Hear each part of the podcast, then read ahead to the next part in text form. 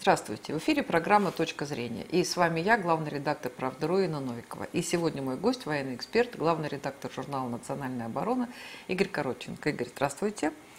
Да, а прежде всего хочу поздравить вас а, и всех мужчин с прошедшим а, праздником, с 23 февраля. Вы человек военный, и, и мужчина, и военный, так что к вам вдвойне это относится. И вот в связи с 23 февраля хотела такие цифры привести – а вчера э, одноклассники с, совместно со специалистами Центра Research Me провели онлайн-опрос, посвященный 23 февраля. Это вечная тема. Для кого этот праздник? Это праздник для, э, для защитников Отечества, это праздник э, для мужчин, э, это праздник э, для, э, для тех, кто служит в армии да, ну вот разные всякие идеи. И вот э, э в вопросе э, приняли участие там, больше тысячи человек и показали, что 54% опрошенных отмечают 23 февраля все. Для 18% этот праздник утратил свою актуальность. Я на самом деле даже очень удивилась. 16% не отмечают этот праздник. А 70% э, россиян считают, что это праздник для всех мужчин, а а, э, поскольку они все защитники Отечества. И 26% считают, что это праздник только для военнослужащих. Вот э, вы как считаете? Это просто с женщинами с 8 марта все понятно. Да? Это все, все, все, все женщины от э, там, самого там, от нескольких месяцев до 100 лет. Ну и, и кому посчастливилось жить дольше. Что касается, вот что с 23 февраля? Это чей праздник? Я полагаю, что это не гимнный праздник, это праздник защитников Отечества. Тех людей, которые носят погоны, либо выполняли свой воинский долг в предшествующие годы. Это праздник ветеранов армии и флота. Ну, это, разумеется, праздник всех тех, кто намерен посвятить свою жизнь служению защите интересов государства. Поэтому в первую очередь это праздник людей в погонах. И я думаю, что именно это является главным смыслом даты, которую мы отмечаем, кто как День защитника Отечества, а очень многие отмечают как День Советской Армии и Военно-Морского флота. В любом случае, 23 февраля – это день, когда части Красной Гвардии разгромили интервентов, пытавшихся вторгнуться на территорию Российской Советской Федеративной Социалистической Республики. Поэтому в любом случае это красный день календаря, это Красная Армия, которая от Москвы до британских морей всех сильней. Ну, разумеется, в сегодняшней интерпретации это день вооруженных сил Российской Федерации и других силовых структур, которые связывают себя с вооруженными силами нашей страны. Ну, на самом деле вы говорите все правильно. Я сразу же Э, думаю, э, если говорить о защитниках Отечества, и если вспоминать Великую Отечественную войну, то а, ну, много женщин служило в армии, да, а много людей работали на фронт, все для фронта, все для победы, и дети даже, они делали бомбы, делали а, с, там, и даже на самом деле те, кто шили а, и шинели, и ботинки для солдат, это ведь тоже а, была работа для, для, ну, на, для, по защите Отечества, поэтому вот, не знаю, мне кажется, что а эти люди ведь тоже, наверное, имеют право называться защитниками Отечества. Или... Конечно, я еще раз говорю, что здесь это праздник всех тех, кто защищал нашу страну партизанских отрядах, а в тылу, кто ковал победу а, за кордоном, находясь на специальных оперативных заданиях. Ну, это действующие солдаты, офицеры. Но в более широкой интерпретации уже в новой, в новейшей истории нашей страны мы, разумеется, этим днем отмечаем и нынешнюю армию и флот, те, кто служит и кто служил в вооруженных силах Российской Федерации, потому что все-таки 30 лет прошло, это значительный исторический отрывок времени. И в этом плане, безусловно, мы отмечаем этот праздник как главный военный и армейский праздник. Но это не значит, что с этим праздником мы должны поздравлять всех мужчин, как 8 марта мы поздравляем женщин. Все-таки еще раз повторяю, 23 февраля это не гендерный праздник, а праздник военный.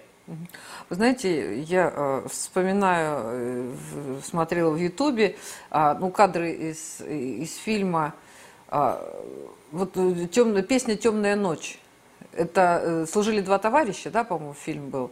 И Марк Бернес поет э, песню «Темная ночь». Там миллионы лайков, огромное количество просмотров и а, сколько-то тысяч дизлайков – да, этой песни, а песня, она просто вызывает слезы, да, и он же спел, он же ее спел без всяких дублей, вот как вот, вот сердцем он ее пел, да, и такой комментарий, да, ну, боже мой, кто эти люди, у которых эта песня может вызвать дизлайки, ну, кто может написать, что ему это не нравится, да, и вот я э, вспоминаю эту там замечательную песню и а, думаю, вот кто эти люди, которые считают, что вот у нас 18% а, россиян считают, что праздник больше не актуален.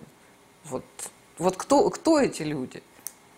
Ну, я думаю, что дизлайки здесь ставили, наверное, не только граждане отдельной Российской Федерации, но и представители некогда братской Украины, а также ряда других. Которая воевала, среди которой огромное количество героев, которые, где шли жесточайшие бои за освобождение которой. Слушайте, но за последние произошли колоссальные изменения воздействия на общественное сознание, на постсоветском пространстве. И у нас, к сожалению, целый ряд людей, не только молодежь, но и те, кого мы называем, скажем, системными либералами, носителями вот идеологии той, как мы называем либерализм, в худшем понятии этого слова, а, наверное, тоже ставили дизлайки. Ведь вспомним, сколько было хая и помоев вылета на День Победы, на э, военный парад, который проходил 9 мая.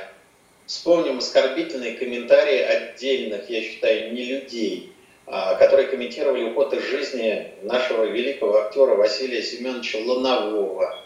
Поэтому есть э, в любом обществе, очевидно, вот деструктивная такая часть, она оценивается где-то, ну, порядка 10, может быть, 15 процентов это люди, которые выступают ну, врагами своей врагами своего собственного народа.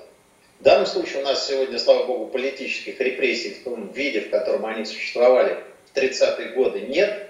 Но мы должны четко сказать, что порядка 10, может быть, 15% населения страны, очевидно, не разделяют тех ценностей, которые разделяет большинство а, наших граждан, в том числе и части, касающиеся наших святынь, а, отношение к государству, к родине, а, отношение к армии, отношение к Великой Отечественной войне, отношение к 23 февраля.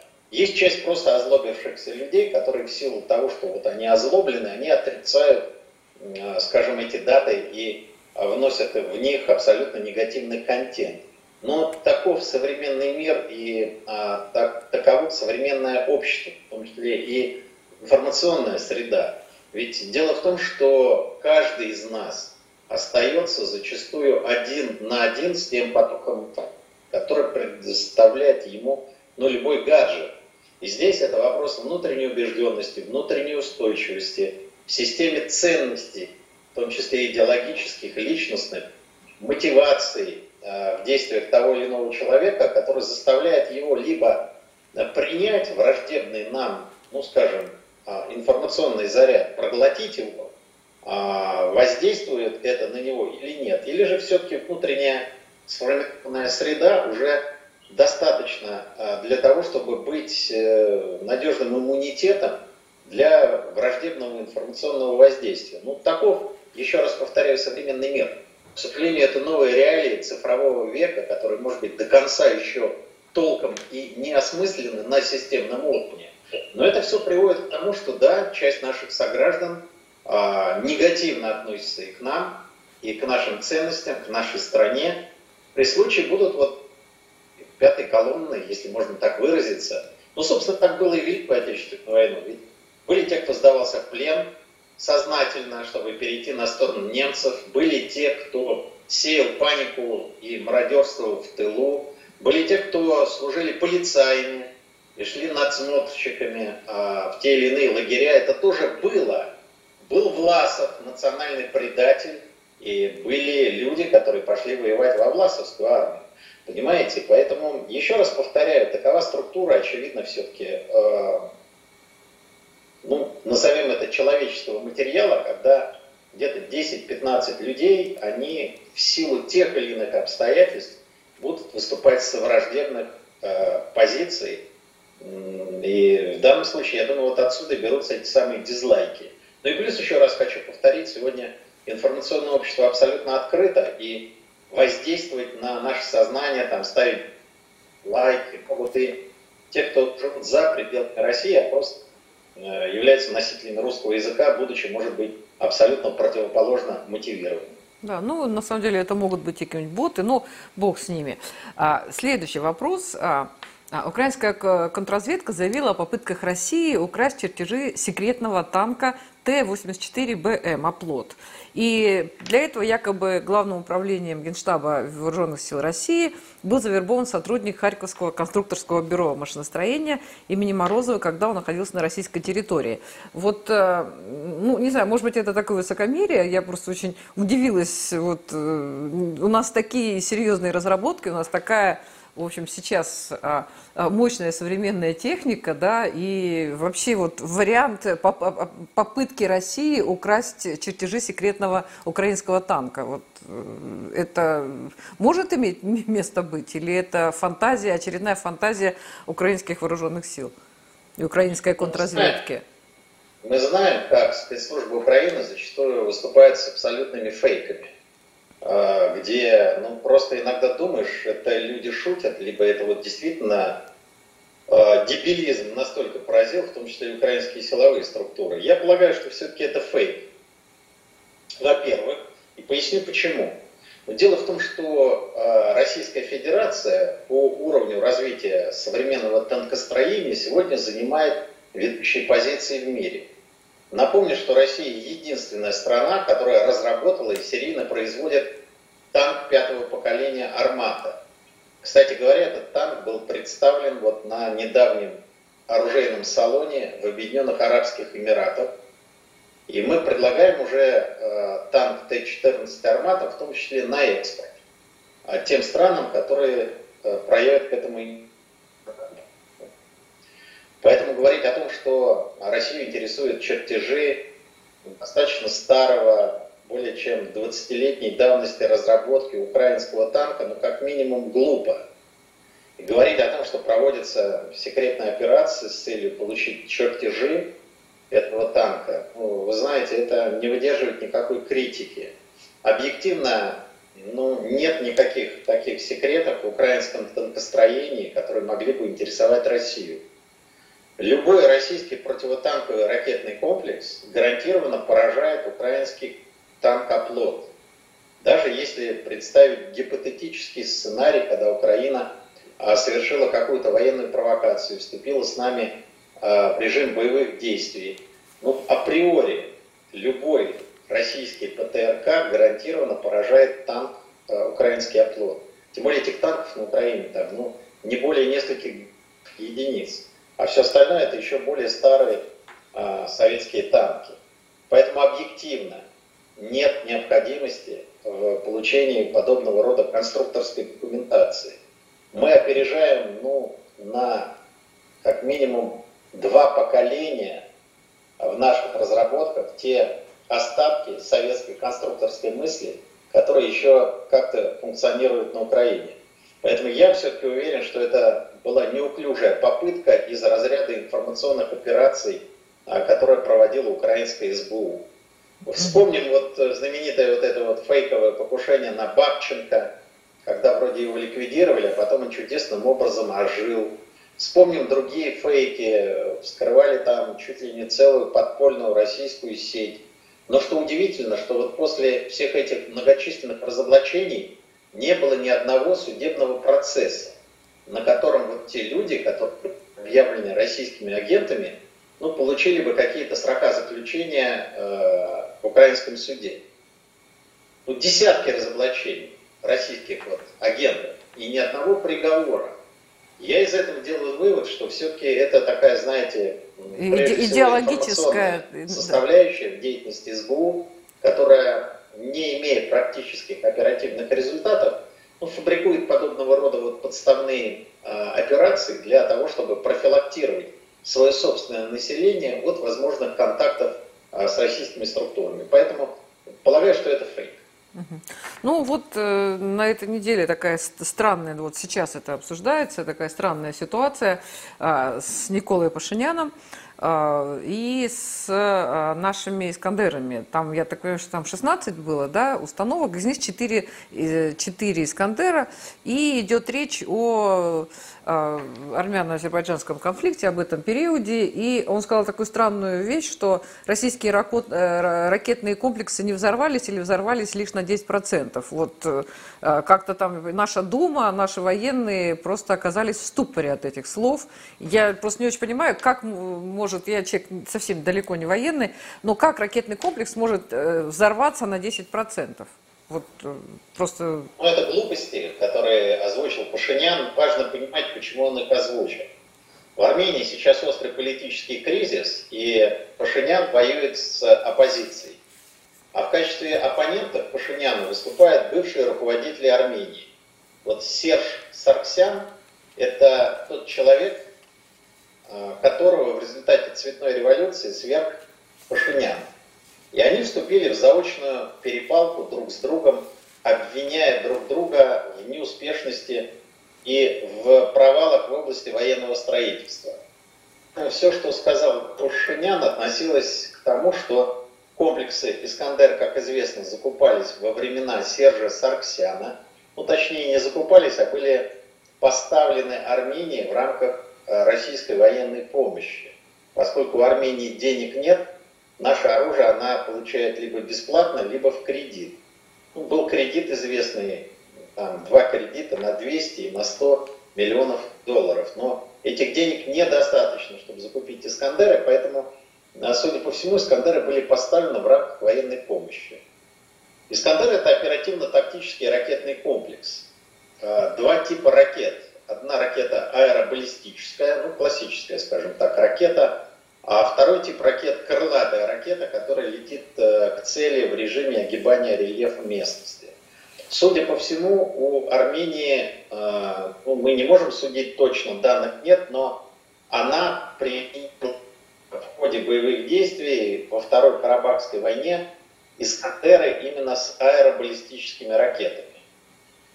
А, вопрос заключается в следующем. Во-первых, э, собственно, Искандер это очень эффективное оружие.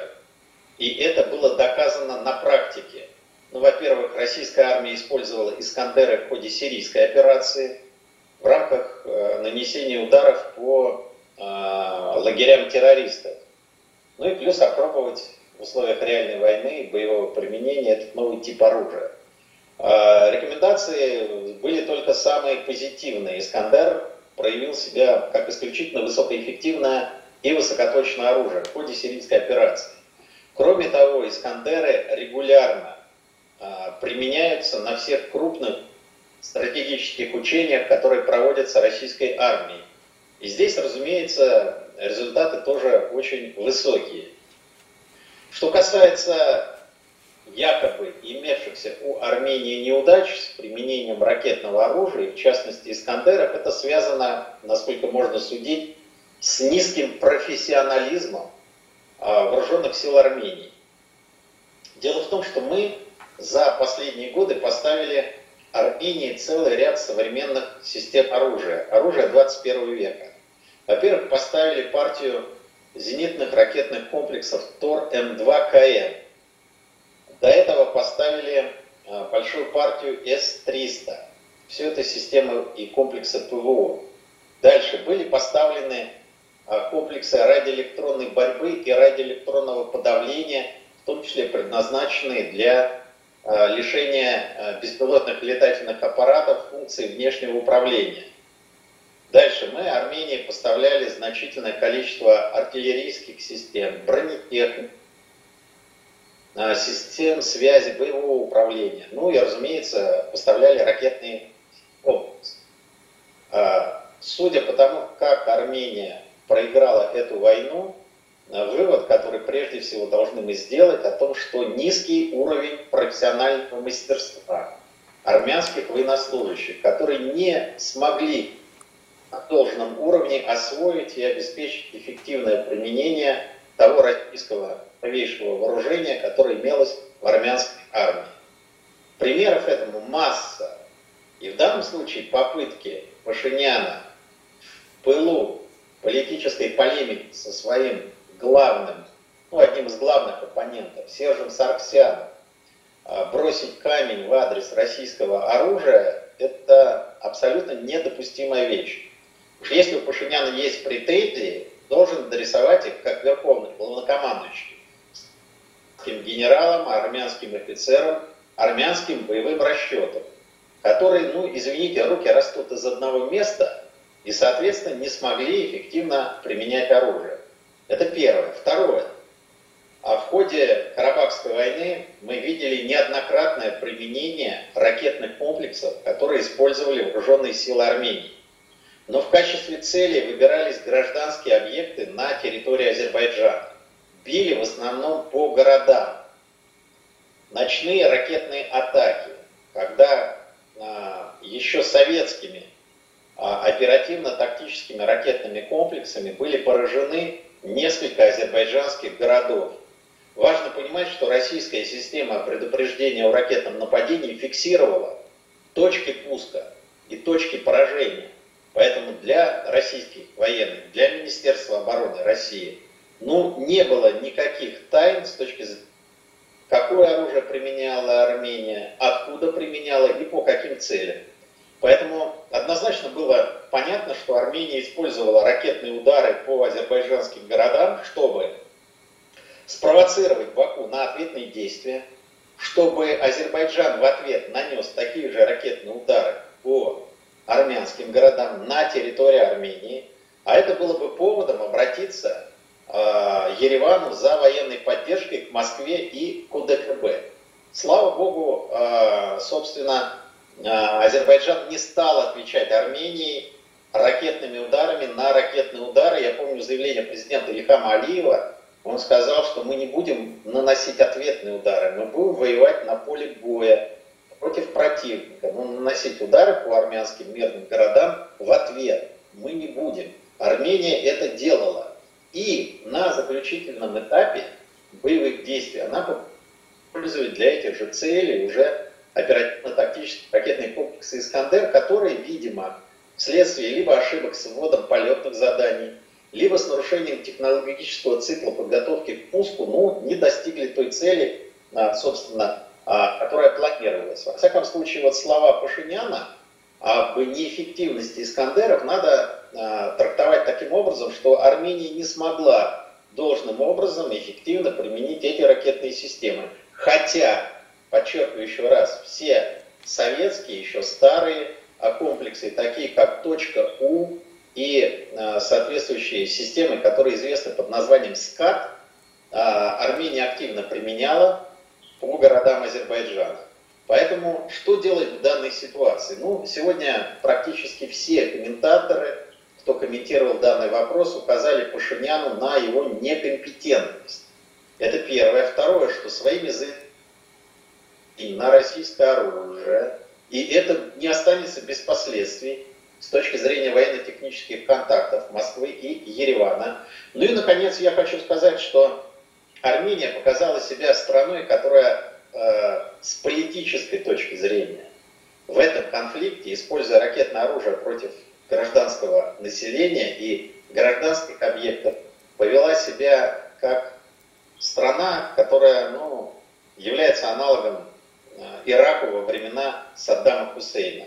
То есть с политической точки зрения Армения показала свое безответственное отношение в вопросах боевого применения ракетного оружия. Поэтому я абсолютно убежден, что России надо прекратить дальнейшие поставки комплексов «Искандер» в Армению. А учитывая, что все-таки мы союзники по ОДКБ, у нас есть обязательства по защите Армении от внешней военной угрозы. Имеющиеся в Армении оперативно-тактические ракеты должны сосредоточены быть на российской военной базе в и, соответственно, находиться под российской юрисдикцией, и э, применение боевое при необходимости может быть осуществлено только российским военным командованием нашей базы в Армении. Вот, собственно, как надо трактовать данный инцидент. Разумеется, он очень неприятный, потому что во внутри армянских политических разборках использовался тезис о якобы некачественном российском оружии. Это недопустимо.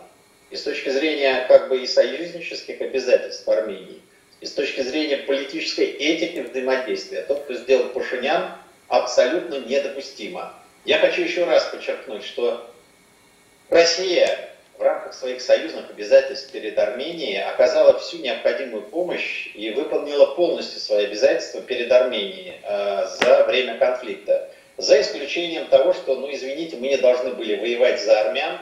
В Карабахе территория за армянские интересы. Армяне должны были воевать сами.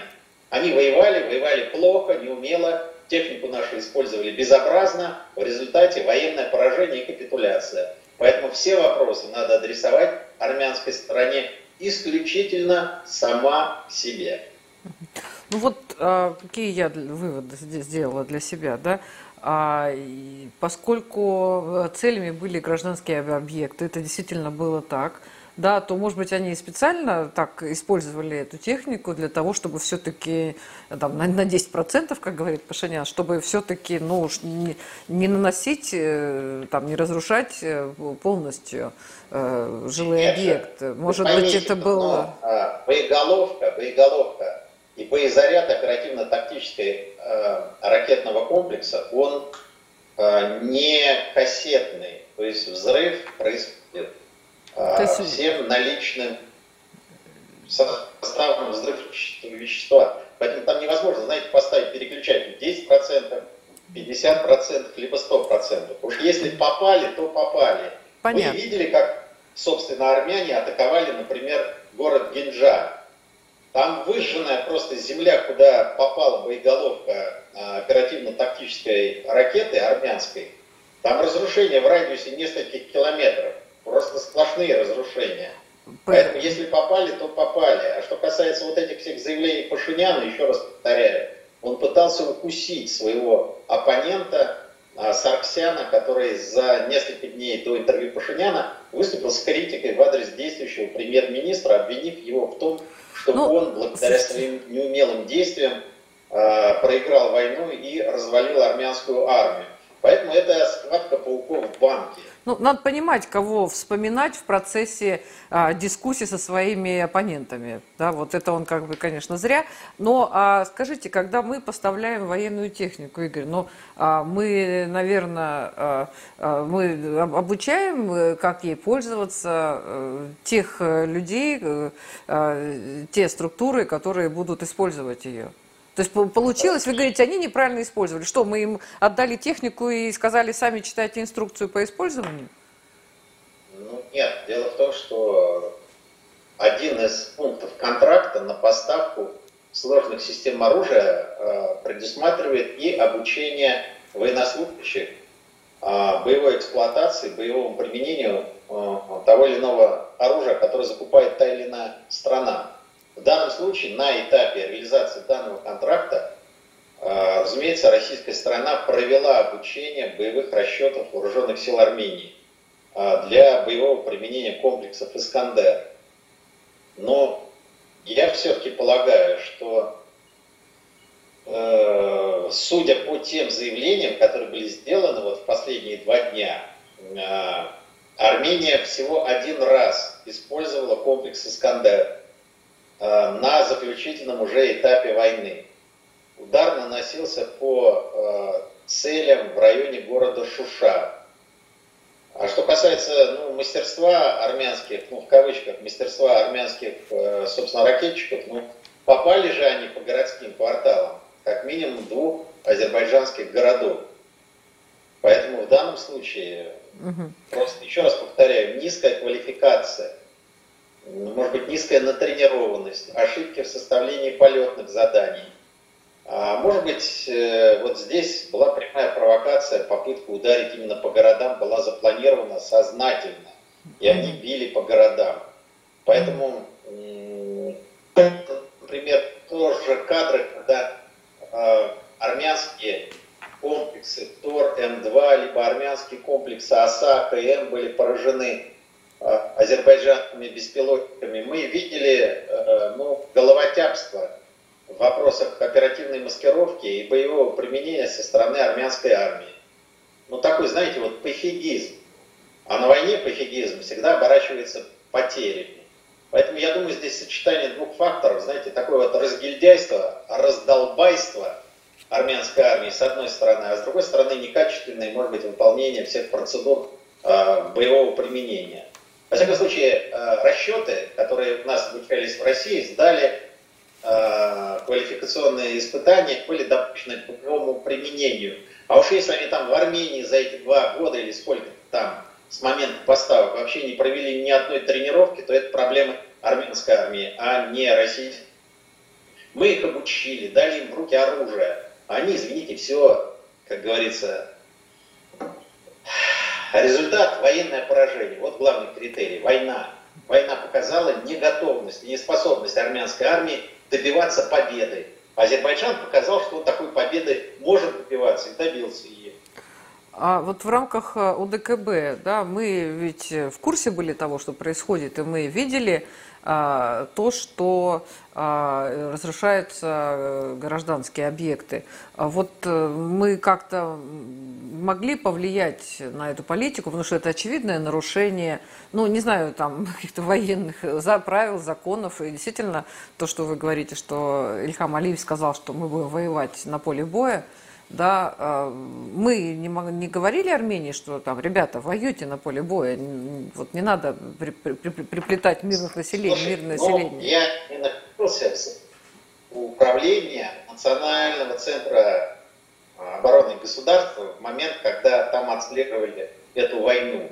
Могу лишь предположить, что когда армяне били по гражданским целям в Азербайджане, и пытались нас втянуть в этот конфликт.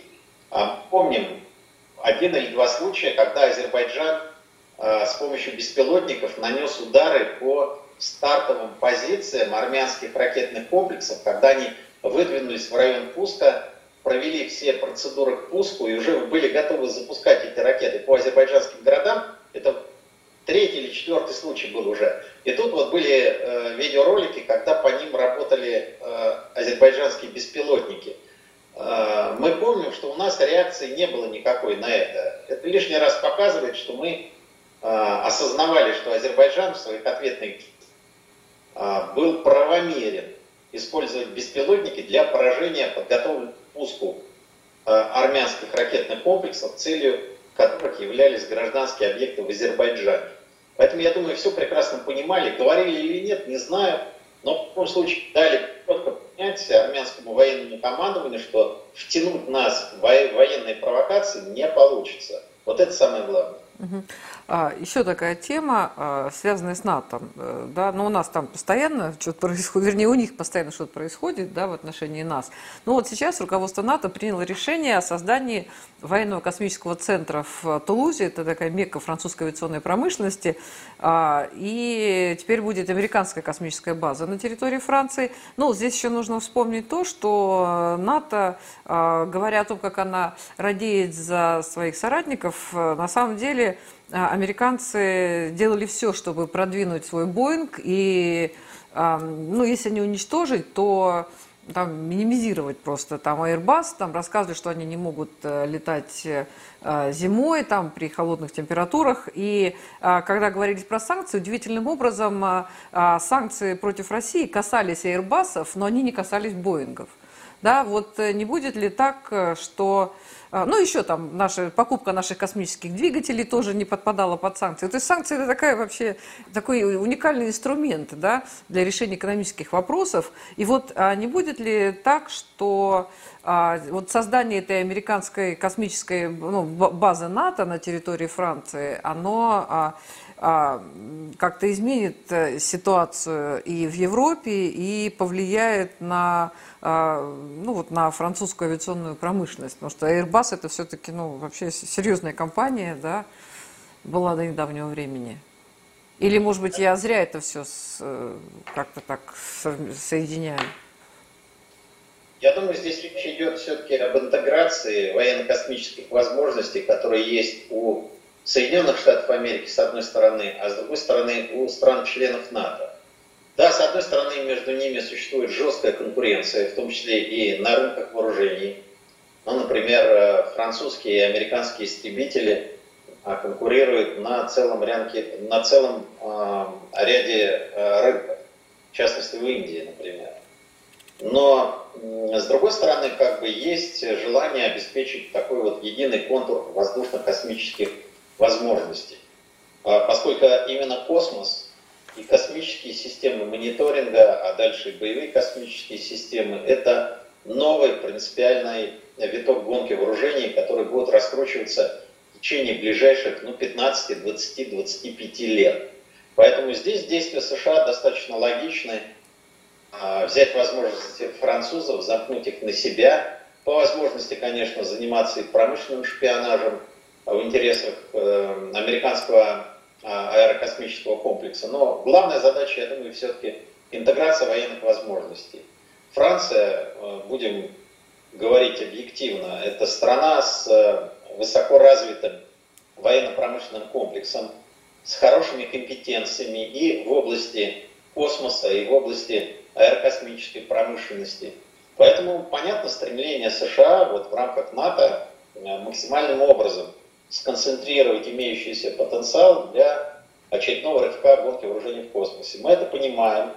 И, кстати говоря, э, вот создание российской зенитной ракетной системы пятого поколения С-500 это тоже ответ на э, будущие угрозы, которые могут быть э, для нас в сфере воздушно-космического пространства. С-500 обладает и определенным потенциалом противоспутникового поражения. Во всяком случае, э, об этом можно сделать вывод по тем тактико-техническим характеристикам, которые были опубликованы в открытых источниках. Поэтому мы прогнозируем будущее гонку вооружений в космосе и создаем уже оружие, с помощью которых мы новые угрозы сможем нейтрализовать. И одно из таких э, направлений это С-500. Угу.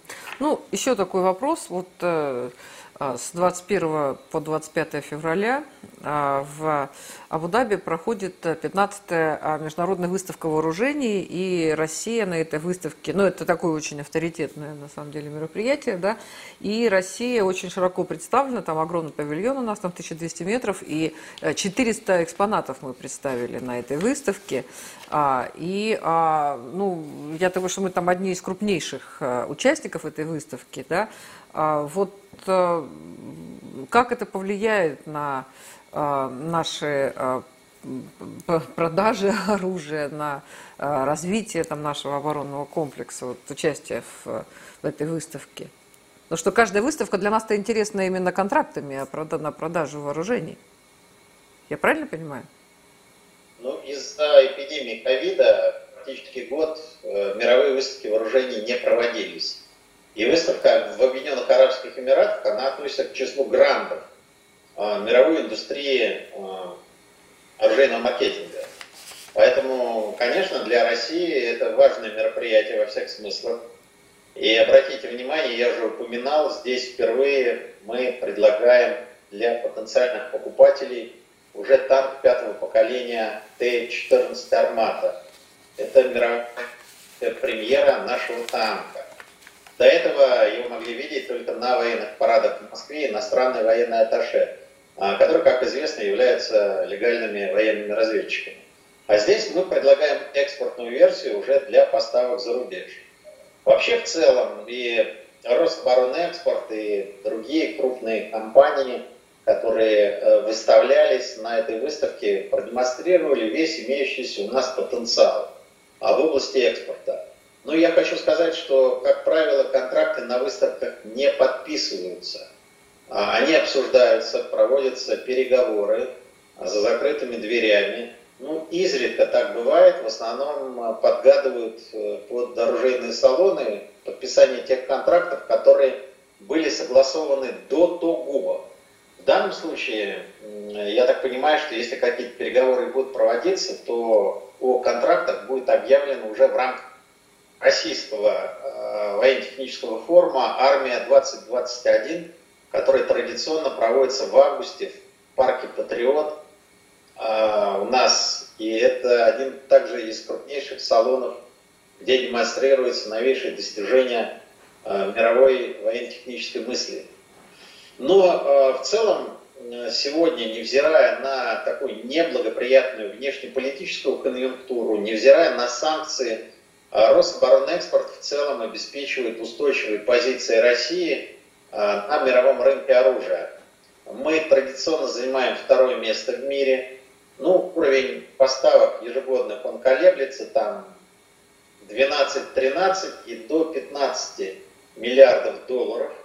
Это неплохие деньги. Но у нас есть в России все возможности для расширения доли нашего присутствия, как с точки зрения номенклатуры возможных поставок, так и тех стран, которые закупают российское оружие. Главное сегодня – это все-таки а, выработка механизмов противодействия санкционным решениям США. Мы знаем, что США ввели а, специальный закон, он по аббревиатуре читается как КАЦА. Это закон о противодействии противникам Америки посредством санкций.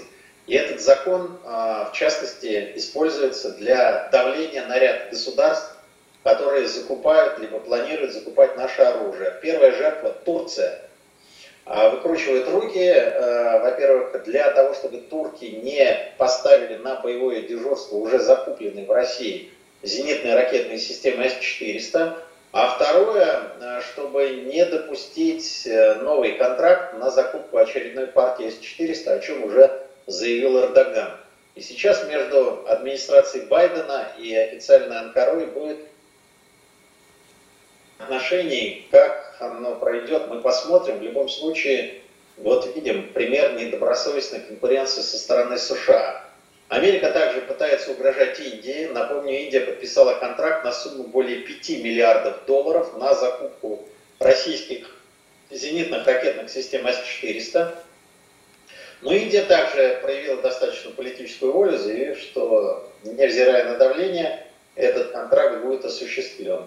Поэтому вот э, есть страны, которые могут реально сопротивляться, но здесь главное это порядок взаиморасчетов. И Рособоронэкспорт разработал уже ряд таких схем э, финансовых взаимозачетов, которые позволяют нам в обход американских банков, а мы знаем, что любые долларовые платежи, особенно в системе SWIFT, они проходят через американскую банковскую систему. И, разумеется, для России подобная форма расчетов с покупателями российского оружия уже актуальна. Нашли другие механизмы других валютах взаиморасчетов, чтобы покупатель наше оружие получил, а мы получили деньги, которые полагаются за это оружие. Поэтому думаю, что наши новые возможности с точки зрения обхода санкционных механизмов США позволят нам все-таки удержать эту планку, которую мы имеем, второе место в мире по объему экспорта оружия. Да. Спасибо большое, Игорь. Это была программа «Точка зрения» и наш гость, военный эксперт, главный редактор журнала «Национальная оборона» Игорь Короченко. Спасибо.